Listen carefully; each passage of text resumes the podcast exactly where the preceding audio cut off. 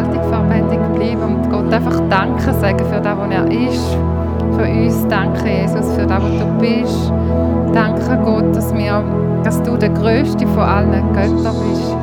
Der einzige lebendige Gott, der Gedanken, Pläne hat für unser Leben, der Gedanken, Pläne hat für uns als Gemeinde. Danke vielmals, dass du über unseren Leben regierst, über unser Leben wachen tust, über jeden einzelnen von uns. Dass du der Gott bist, der wirklich in Beziehung mit uns Menschen will kommen, mit, in Beziehung möchte sein mit uns Menschen. Und danke Gott, dass du der bist, der seinen Sohn auf die Erde geschickt hat, um uns frei zu machen, um uns ein Leben zu geben, das über das irdische Leben hinausgeht, das uns frei macht von aller Schuld. Danke, dass wir in diesem Lob, in diesem Gedanken einfach auch durch die Predigt dürfen gehen, dass du ein Gott bist, der es gut meint mit uns, wo, wo alle Ehre gehört. Amen.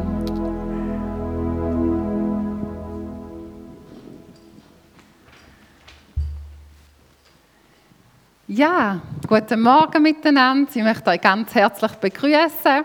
Auch von meiner Seite ich freue mich, dass wir heute einen weiteren Teil dürfen gehören zu unserer Serie Wendepunkt. Es ist bereits die vierte Predigt in dieser Serie. Und das Thema von heute heißt: Gib nicht auf, Gott haltet sein Wort. Ich glaube, jeder von uns hat schon im Unterwegssein mit Gott Herausforderungen erlebt, wo unser Glaube und Vertrauen in Gott geprüft worden ist.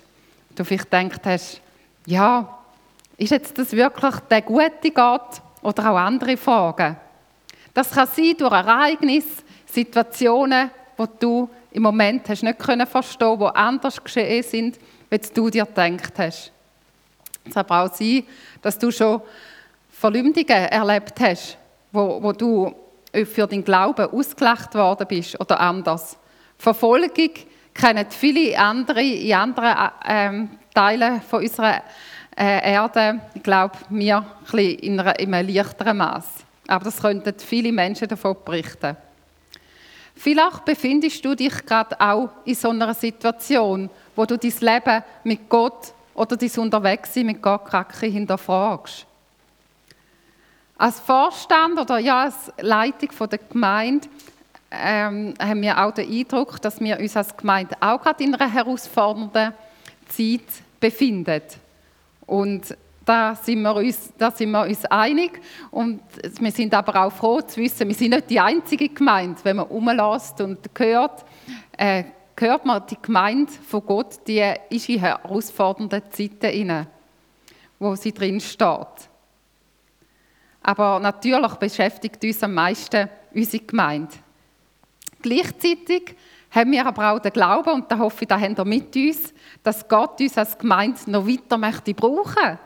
Dass er sein Reich ausbreiten möchte mit uns als Pfimi Bargen, da im Seeland. Ich persönlich, mir kommt, äh, ist mir so das Bild in den Sinn gekommen, dass die gesamte Gemeinde Jesus eigentlich wie ein Putzle ist. Wir reden ja von der gesamten Gemeinde Jesu, ähm, von allen Gläubigen. Und äh, mir ist so ein ja, wir sind wie ein Teil von dem Putzle. Unsere Gemeinde ist wie ein Teil von dem. Und äh, wenn das weg wäre, dann würde das fehlen. Aber ich glaube daran, dass wir als Gemeinde ein Teil sind von der, von der Gemeinde Jesu und unseren Teil sollen dazu beitragen. Ich, ich bin eigentlich sicher, dass wir als Pfimi Barger etwas haben, eine bestimmte Farbe, eine bestimmte Eigenschaft, wo, wo andere Menschen nicht haben oder andere Gemeinden nicht haben und das auch zu einer bestimmten Menschengruppe passt. Ich lese zurzeit gerade ein Buch, wo so ein bisschen ums Thema geht, äh, warum der christliche Glaube seine beste Zeit noch vor sich hat. Ich finde es sehr inspirierend und äh, es tut auch einiges von der Zeit, wo wir uns drin befinden, auch als Gemeinde so ein aufzeigen. Und dort haben wir herausgefunden, dass es besser ist, mehrere Kirchen immer Ort zu haben, als nur eine. Denn der Mensch, gerade auch in unserer heutigen Zeit, hat sehr individuelle Bedürfnisse und Interessen und die können besser abdeckt werden, wenn es verschiedene Kirchen gibt als nur eine.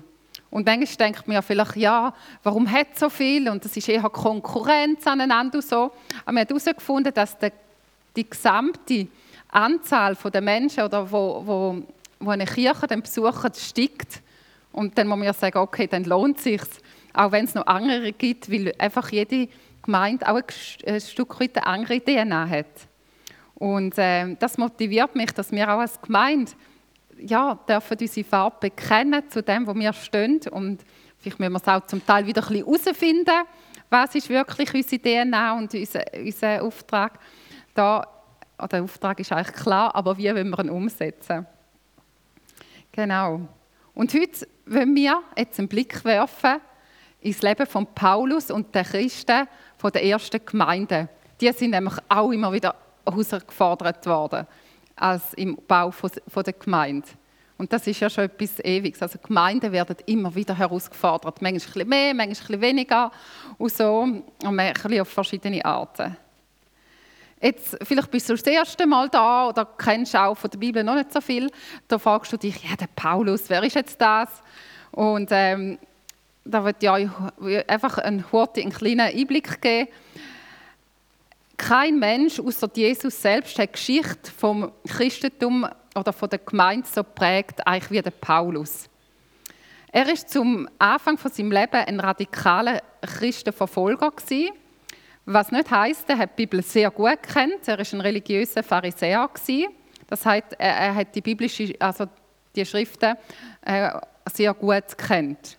Aber ihm hat es einfach nicht gepasst, wie die Christen oder ja das ausgelebt haben. Und durch eine persönliche Begegnung mit Jesus selber ist er dann ein mega radikaler Christus-Nachfolger geworden. Also zuerst war er ein radikaler Christenverfolger, also hat wirklich auch, kann man sagen, dazu gebracht, dass äh, viele sich auch also ums Leben gekommen sind. Gleichzeitig hat durch seine Verfolgung angefangen, dass Gemeinden sich äh, schon weiter über Jerusalem und Israel hinaus ähm, sind sie gefol also geflohen eigentlich und durch da hat sich das Christentum auch angefangen vermehren. Aber ähm, er hat nachher, nachdem, dass er zu Christus gefunden hat, ist er einer gewesen, der maßgeblich wirklich äh, dazu, ähm, dazu beigetragen hat, dass die Verbreitung vom Christentum sich verbreitet hat, eben auch dann bis Europa, er ist ja dann bis auf Rom gekommen. Und er hat Gemeinden gegründet, er hat die Gläubigen ermutigt, die persönlichen Begegnungen ist schon mit ihnen unterwegs gewesen. Und er hat auch mehrere Briefe geschrieben in unserer Bibel, im Neuen Testament, wo man viel von ihm auch lesen können, wo er an Gemeinden und Personen Briefe geschrieben hat. Der Paulus und seine Mitstreiter haben alles daran gesetzt, dass das Evangelium weitergetragen wird und die Gemeinde vergrößert wird. Und sie haben sich nicht zurückhalten lassen von so Widrigkeiten und Verfolgungen. Wir lesen zum Beispiel in der Apostelgeschichte 16, wie der Paulus und der Silas, das war sein Kollege, wo der Paulus unterwegs war, um eben Gemeinden ähm, zu ermutigen, zu gründen. Und ähm, die sind ins Gefängnis gekommen in Philippi. Und sie haben sich dort nicht entmutigen lassen, sondern sie waren in dem Gefängnis und haben Loblieder gesungen. Die einen von uns haben das Buch gelesen, Lobpreisstraßen, jetzt in der Sommerferienzeit. Und dort geht es ja genauso darum, dass wir eben ein Haus beziehen an der Lobpreisstraße und eben nicht an der Murstraße. Genau. Und äh, sie haben dort drin einfach den Gott gelobt und so. Und sie sind wirklich auf eine geniale Art und Weise wieder befreit worden und sind nachher, haben nachher nicht gesagt, ja, jetzt verstecken wir uns, dass sie uns nie mehr irgendwie etwas anhängen können, sondern sie sind gerade das nächste Ort weiter und haben dort weiter das Evangelium erzählt. Sie haben also einen radikalen Einsatz gegeben. Der Paulus und auch die anderen Christen haben alles daran gesetzt. Sie haben nicht aufgegeben. Selbst auf der Reise nach Rom ist der Paulus zuversichtlich geblieben. Das ist nämlich eine ganz spezielle, ja, spezielle Geschichte. Gott hat ihm gesagt, an Paulus schon von Anfang an, dass er in Rom wird ankommen und er hat vertraut und dass die Reise nicht mit dem Tod endet und weil er das von Gott gehört hat und so ist er voller Vertrauen bis zum Schluss. Die Verse möchte ich euch jetzt lesen, weil die mega eindrücklich sind.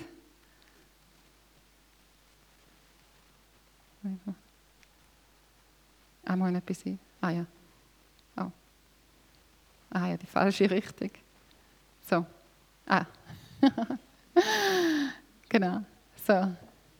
Also, jetzt steht ihr, wir müssen euch vorstellen, sie sind auf dem Schiff gewesen. Sie haben Paulus eben als Gefangenen dort auf dem Schiff und, äh, und er war einer der Gefangenen gewesen. Und äh, da ist ein mega Sturm gekommen, weil sie haben Verzögerung in der ganzen Schifffahrt und äh, sind jetzt im Herbst unterwegs gewesen, statt im Sommer auf jeden Fall. Sie sind jetzt sehr in grosser Not gewesen. Und dort steht, niemand wollte mehr essen. Da trat Paulus mitten unter sie und sprach, ihr Männer, man hätte auf mich hören sollen und nicht von Kreta aufbrechen, dann wäre uns dieses Leid und der Schaden erspart geblieben. Doch nun ermahne ich euch, seid unversagt und keiner von euch wird umkommen, nur das Schiff wird untergehen. Denn diese Nacht trat zu mir der Engel des Gottes, dem ich gehöre und dem ich diene, und sprach, fürchte dich nicht, Paulus, du musst vor Kaiser gestellt werden und siehe, vor den Kaiser gestellt werden und siehe, Gott hat dir geschenkt alle, die mit dir fahren. Darum, ihr Männer, seid unverzagt, denn ich glaube, Gott, er wird so, es wird so geschehen, wie mir gesagt ist. Wir müssen aber auf eine Insel auflaufen. Also er als Gefangener hat die Schiffsmannschaft ermutigt und denen so gesagt, hey, wir keine Angst haben, das kommt gut, Gott ist mit mir und hat ihnen auch noch weise Ratschläge gegeben. Er hat also die, die wirklich äh, ja, ermutigt, weil er einfach Gott an seiner Seite hatte und gewusst hat, ich werde dort ankommen, auch wenn sie wirklich in einem mega Sturm sind und schon Schiffsgüter rausgeworfen haben, dass das Schiff leichter wird und so weiter. Also menschlich gesehen hat man wirklich nicht mehr wirklich Hoffnung gehabt, aber sie sind wirklich ans Ziel gekommen. Da sieht man einfach, wie der, wie der Paulus einfach so ein Vertrauen hat in seinen Gott und an dem, wo Gott zu ihm geredet hat. In Lystra, das ist in einer anderen Stadt, hat der, der Paulus einfach hat eine ganz knappe Steinigung äh, überlebt. Aber der Paulus ist auch immer wieder wirklich ermutigt worden von Gott. Und so hat er zum Beispiel in einer nächtlichen Vision von Gott gehört, und ich glaube, das können wir auch immer wieder für uns nehmen, die Ermutigung. In einer nächtlichen Vision sagte der Herr zu Paulus, du brauchst dich nicht zu fürchten, Verkünde das Evangelium und lass dich durch nichts zum Schweigen bringen. Ich selbst bin bei dir und niemand, der dich angreift, kann dir etwas anhaben, denn mir gehört ein großes Volk in dieser Stadt. Der Paulus hat also wirklich Gott hinter sich gehabt und, mit, und hat das wirklich auch so von Herzen in sich geglaubt, dass der Gott mit ihm ist. Und hat den Auftrag so ernst genommen, dass er wirklich das Evangelium ist verkünden auch wenn er sehr viele Widrigkeiten hatte und sehr viel hat müssen ertragen Im 2. Korinther ist eine ganze Sammlung, schreibt Paulus, äh, wenn er alles hat müssen erleiden, dass er Krankheit, dass er ähm, äh, von der Naturgewalten, wo er alles auf seiner Reise wirklich konfrontiert worden ist, mit Herausforderungen, auch mit Leiden und äh, er hat da dort so aufgezeigt, weil sie haben ihn im, sie haben den Paulus immer wieder angeklagt, dass er einfach nur ein, so ein blöder Schwätzer ist, sozusagen. So ein predigender Schwätzer. Dass er das einfach hinschwätzt von dem Jesus. Und dann hat er wieder Korinther mal alles aufgezeigt, oder in dem Korintherbrief, wann er alles an Leiden und Sachen auch auf sich nimmt. Und das heißt ja etwas, oder? Wenn jemand, wenn du für etwas so lebst und so viel Schmerz und Leiden auf dich nimmst, dann muss ja etwas sein an dem Gott. Dann muss ja etwas sein an dem Nachfolger von Jesus. Und es macht ihn auch mega glaubwürdig und hat ihn auch glaubwürdig gemacht, weil Korinther, also denen, ja, wo er auch den Brief geschrieben haben, haben oft auch seine Ratschläge nicht befolgt oder haben ihn einfach nicht so als glaubwürdig angeschaut. Und darum hat er denen mal alles aufgezeigt, was er eigentlich auf sich nimmt. Nicht um sich groß zu machen, sondern im Gegenteil, um zu sagen, hey, ich lebe für den Jesus und es lohnt sich und ich nehme auch etwas auf mich. Es ist so, und wir merken das ja auch immer wieder, auch in unserem persönlichen Leben, wir werden auch in unserem Glauben herausgefordert. Und das ist nicht etwas, was wir irgendwie können, äh, verleugnen und einfach sagen, ja, unser Leben geht easy peasy mit unserem Gott an dieser Seite. Jesus selber sagt schon zu seinen Jüngern, in der Welt werdet ihr hart bedrängt, doch ihr braucht euch nicht zu fürchten, ich habe die Welt besiegt. Also er sagt dann schon, wir werden hart bedrängt. Und gerade auch, wenn wir so für den Jesus leben, dann sind Bedrängnisse eigentlich wie eine klare Folge auch darauf. Das heißt also, so ein Wendepunkt oder so eine Entscheidung, ich will wirklich mit dem Jesus zusammen unterwegs sein, ich will mit dem Jesus zusammen da Gemeinde bauen, wir wollen Gemeinde bauen, bedeutet eben nicht, dass einfach alles wie durch Butter geht. Und das hat eben Jesus oder ist auch den Jüngern schon klar geworden, bei der Apostelgeschichte können wir das immer wieder davon lesen. Große Herausforderungen und Widerstände stellen sich immer wieder der Gemeinde in den Weg, aber auch persönlich in unserem Leben. Der Paulus macht da sehr äh, eindrücklichen Vers, der noch im Philippa 1,29 sagt, er hat euch die Gnade erwiesen, nicht nur an Christus zu glauben, sondern auch für Christus zu leiden. Ja, ihr habt jetzt denselben Kampf zu bestehen wie ich, den Kampf, den ihr miterlebt habt, als ich bei euch war und in dem ich, wie ihr gehört habt, immer noch stehe. Genau, also er tut das wie als auch darstellen, dass das auch eine gewisse also wie ein, Geschenk auch ist, dass wir für Jesus dürfen leiden. Und äh, ja, es ist noch so ein spezieller Gedanke, oder wenn wir so daran denken, so, äh, dass wir, wenn wir vielleicht leiden oder aufgrund von unserem Glauben, weil wir uns für Jesus entschieden haben und seine Wege gehen wollen, dass wir sagen, wenn wir leiden, wow, Jesus, danke, es ist ein Geschenk. Es gehört, es ist genauso eine Gnade. Und äh, dass das Teil ist wie von unserem Leben und das auch können anzunehmen. Es ist Teil vom Vertrauen, trotz der Widerstand nicht aufzugeben. Vor kurzem hat jemand in einer Predigt erwähnt, und das ist mir irgendwie auch wieder so, ist mir so nachgegangen, was würden wohl die Leute in unserer Gesellschaft von uns denken, dass wenn man sich jetzt ja für Jesus entschieden hat, wenn wir gar keine Probleme und Herausforderungen hätten natürlich, die einen sagen vielleicht, ja, so, dann würden sie sofort sich auch für Jesus entscheiden. Vielleicht. Aber ich denke, wir würden wahrscheinlich gleich ein Stück weit in einer Sphäre schweben, ein bisschen abseits weg von der Gesellschaft, ihren Gedanken, ihren Gefühlen, ihren, mit dem, wo sie konfrontiert sind. Und ich weiß nicht, wie viel Mal dass du schon erlebt hast oder auch in einem Gespräch, wo du hast können sagen, das erlebe ich genau gleich wie du. Ich habe auch Herausforderungen in der Kindererziehung, im Job, in der Partnerschaft. Und hast vielleicht aber auch können sagen, aber ich darf es auch mit Jesus hat er eine Hoffnung gegeben, dass wir auch da einen Weg finden. Und ich glaube, wir wären sehr unnahbar, wenn bei uns einfach das Leben wie durch Butter gehen würde. Auch habe ich das Gefühl, dass wir sehr schnell stolz werden und uns auf unsere Leistung, ja, ich habe das perfekte Leben mit Jesus gefunden, jetzt giegt es da überall, in allen Sphären auch so. Ich glaube, das würden wir nicht lange als Menschen, so wie ich uns kennen, dass wir da auch noch in dieser Beziehung und in dem mit Jesus unterwegs sein würden, drinbleiben, sondern dass wir ein bisschen würden abschweben und auch aus eigener Leistung und Stolz würden werden, was wir jetzt schon alles geschafft haben. Es ist natürlich, ja, es ist doch wirklich so, dass wir gerade durch Herausforderungen am meisten wachsen und unsere Beziehung zu Jesus, Jesus tiefer wird. Und gerade auch das Erlösungswerk von Jesus in unseren Herzen immer größer wird.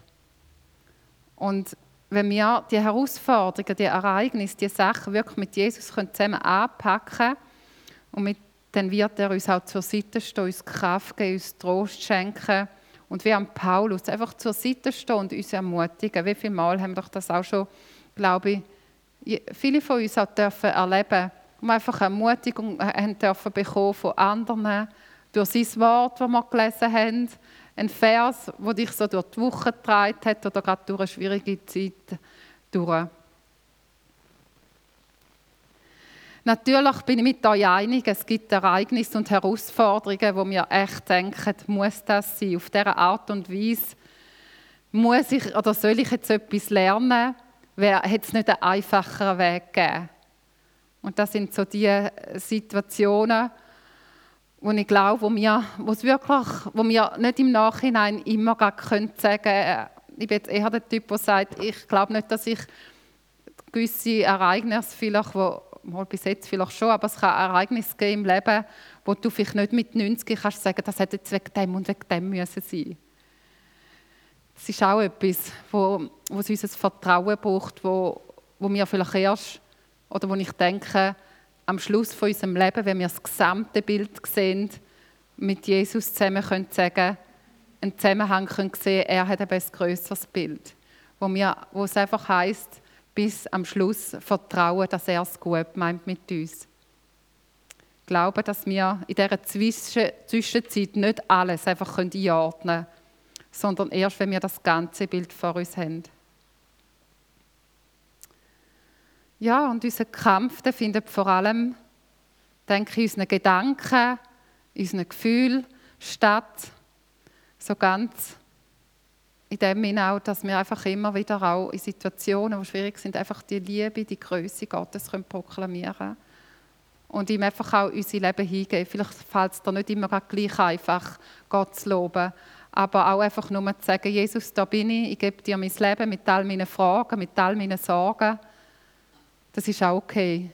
Ich glaube, das zeugt schon genug von Vertrauen, dass du, wenn du nicht kannst loben und weißt nicht was, oder es tönt so, Lobpreisstraße und dort wohnen und was immer so, sondern es ist mehr auch eine Haltung vom Vertrauen, vom Lob, hey Gott, ich vertraue dir mein Leben an, du bist grösser, du siehst weiter. Gott verspricht uns, dass er mit uns wird das Ziel kommen. Im Römer 8,28 heißt es, das kennen viele, sicher viele von euch. Und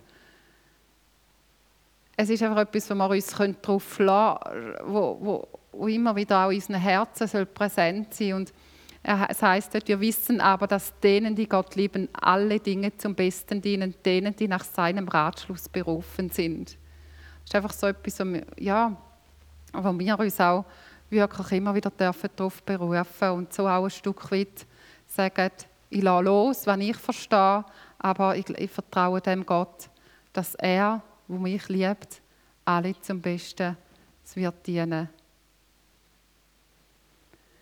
Beim Paulus im Leben sehen wir viele Herausforderungen, die er wirklich gepackt hat, die er auch überstanden hat. Aber auch am Schluss von seinem Leben hat es nicht einfach so ganz in dem Sinne normal geendet. Man kann in dem Sinn nachvollziehen oder sehen, dass er als ein Märtyrer gestorben ist und sein Leben wirklich für den Glauben hingegeben hat. Und gleich denke ich, dass er, kein, dass er so viel hat können, ja, gleich äh, ähm, bewirken in seinem Leben, dass es keine Sekunde vor, seiner, vor der richtigen Zeit war. Und Gott hat ihn auch darauf vorbereitet. Er hat ihm er hat ihn wirklich in das hineingenommen, dass er wie auch gemerkt hat, jetzt ist meine Zeit zu Ende. Und ähm, dass er auch dort hat können vertrauen jetzt geht mein Leben am Ende zu. Bis am Schluss hat er vertraut. Ja, was nehmen wir mit aus dieser Predigt? Wir sehen, das Bedrängnis zum Leben als Christ, als Gemeinde dazugehören. Das sehen wir vom Anfang bis zum Ende.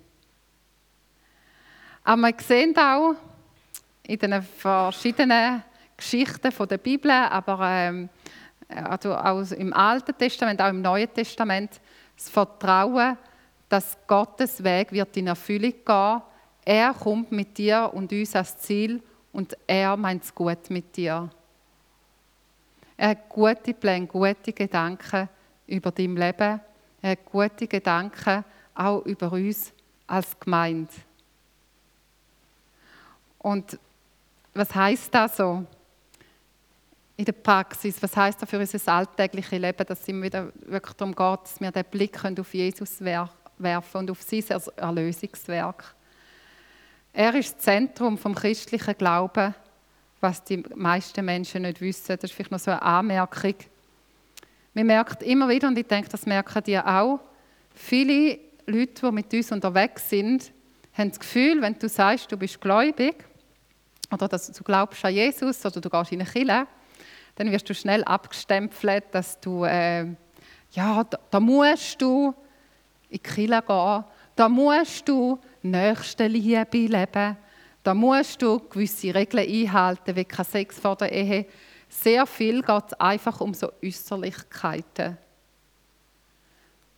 Das ist ein Teil, wo sich eine Auswirkung ist, wo, wo wir Entscheidungen treffen, wie wir nachher mit Jesus möchten unterwegs sind oder wo er uns auch gewisse Leitlinien gibt, wie sich weise ist, zum Leben zu führen, dass es uns gut geht.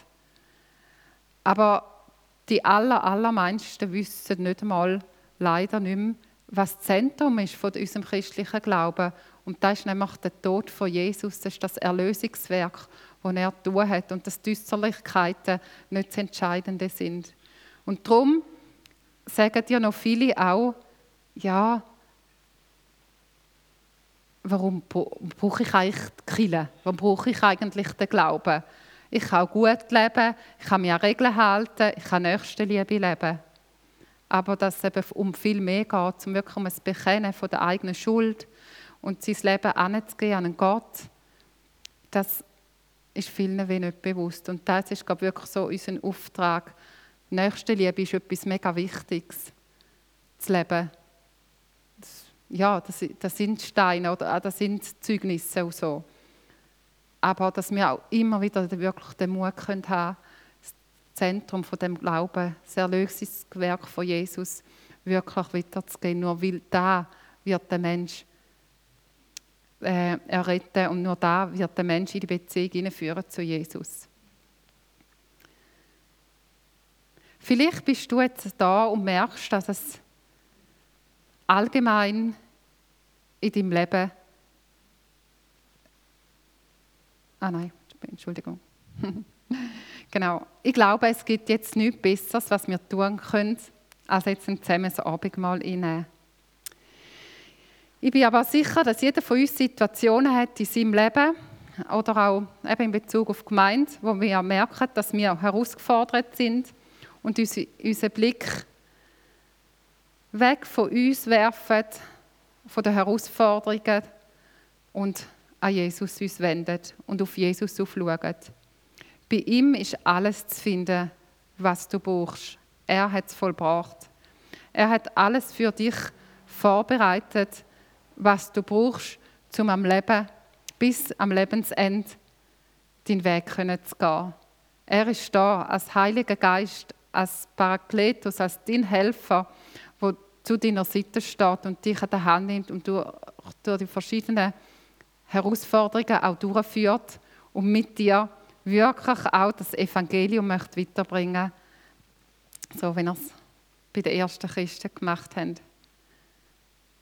Ich weiß nicht, wo du gerade stehst. Vielleicht bist du aber auch gerade da und merkst allgemein, dass du allgemein einen Wendepunkt brauchst in deinem Leben. Du kennst vielleicht den Jesus so vom Hören sagen. Hast schon, eben, wie, du, wie ich vorher gesagt habe, hast du so viel von ihm gehört. Es klingt eigentlich noch gut. Er hat ein paar gute Sachen gemacht, der Jesus. Ähm, er hat äh, ja, ein paar Menschen, die wo, wo, wo ich kenne, sind noch nett. Die, aber es gibt auch solche Gläubige, mit denen kann ich vielleicht gar nicht anfangen. Also du kennst es so ein bisschen, alles ein bisschen vom Hören sagen.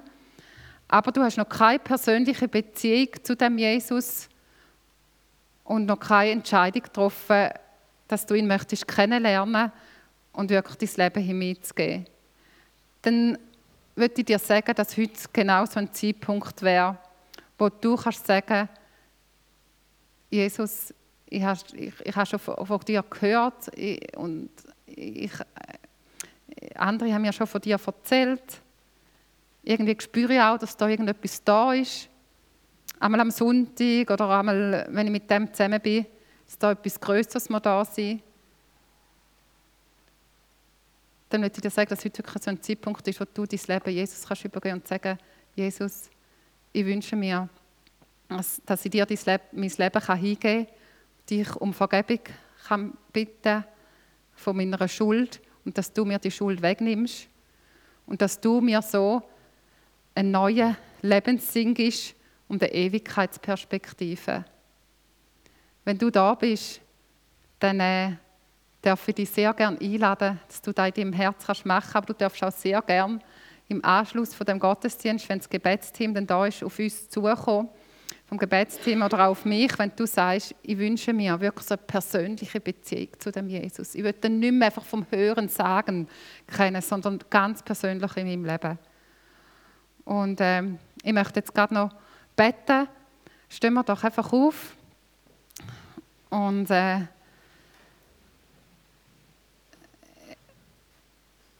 ich möchte es mal in die Augen zumachen und wenn du jetzt gerade so merkst, dass du in einer Situation in deinem Leben oder auch in einer Situation von, von der Gemeinde oder eben ganz so persönlich ähm, eine Entscheidung für Jesus möchtest treffen, dass du doch einfach kurz die Hand aufhebst und dann möchten wir einfach für das beten, dass wirklich dir Gott Kraft geben kann, dass du deinen Blick auf Jesus kannst richten Er hat eine Perspektive, eine Hoffnung, die grösser ist, die, weitergeht, wie du dir kannst vorstellen kannst. Und ich möchte einfach gerne für das beten. Ich deine Hand auf, wenn dich das betrifft. Und ich möchte einfach im Glauben beten, dass Gott dir so einen Wendepunkt kann schenken in deinem Leben. Einen Wendepunkt dort, wo du merkst, du stehst an es da bei der Arbeit zeigt, in deiner Familie. Ja.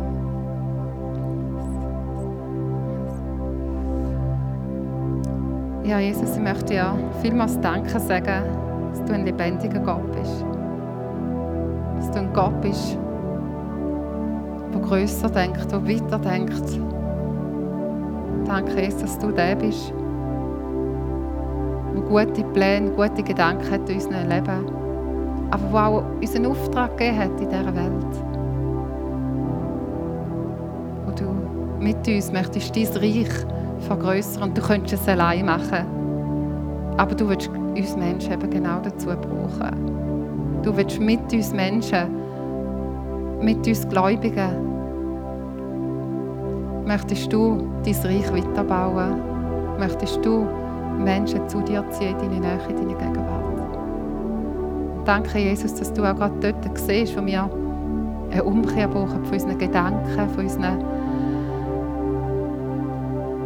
von, von unserem Handeln vielleicht auch. Danke, Jesus, dass du dort einen Wendepunkt kannst schenken und dass wir dürfen erleben, wie neue Kraft, wie neue Stärke in uns hineinkommt. Eine neue Begegnung, eine neue Begeisterung für dich, Jesus. Danke vielmals. Eine neue Begeisterung auch für die Gemeinde, dort, wo, wo es uns vielleicht vorher abhanden gekommen ist. Danke, Jesus, dass du da einfach allgegenwärtig bist und dass du jeden von uns einzeln kennst. Danke vielmals.